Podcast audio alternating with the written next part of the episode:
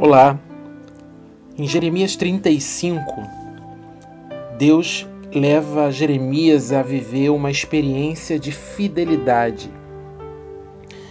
Ele pede que Jeremias vá até os recabitas e coloque vinho diante deles para que eles bebam. E eles dizem: Não, nós temos uma direção, nós recebemos uma direção. Depois você lê com calma o capítulo 35 do profeta Jeremias. Nós recebemos uma direção, nós não vamos colocar vinho não, na nossa boca.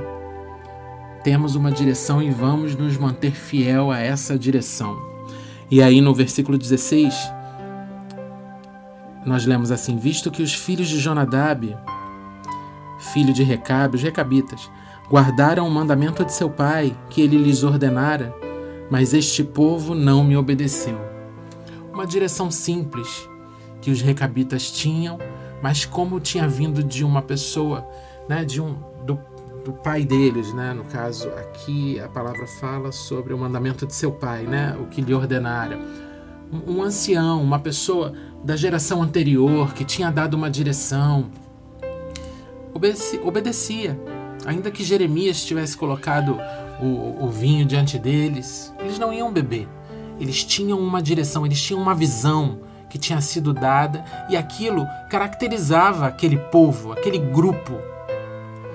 Deus deu, deu tanta direção, tantas direções para nós, direções que caracterizam a nós como povo de Deus. E quantas temos deixado de lado? Quantas temos uh, deixado para lá, crendo que era coisa do passado e que essa geração precisa se renovar, entender a Bíblia de maneira diferente. Há coisas que não mudam. Peça para o Espírito Santo de falar para o teu coração aquilo que é para ser feito e aquilo que não é para ser feito de acordo com a palavra de Deus. Não se deixe envolver por palavras humanas, por modernidade dentro do povo de Deus, no meio do povo de Deus.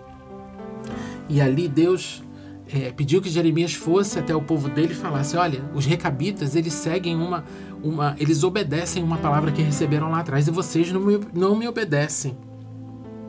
E aí no verso 17, no fim do verso 17, diz assim: Pois lhes tenho falado e não me obedeceram, clamei a eles e não me responderam.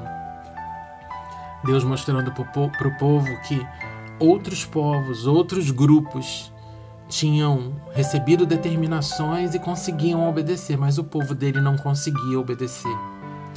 Quantas vezes nós caímos na mesma cilada do inimigo, na mesma cilada da nossa carne, e caímos e caímos novamente, não conseguimos obedecer. O que acontece conosco? Será que isso não é falta de cuidado para com a fidelidade que Deus tem conosco e essa fidelidade possa ser recíproca da nossa parte? Vamos cuidar daquilo que fazemos, que falamos, da, da maneira como agimos, que pensamos. Cuidado.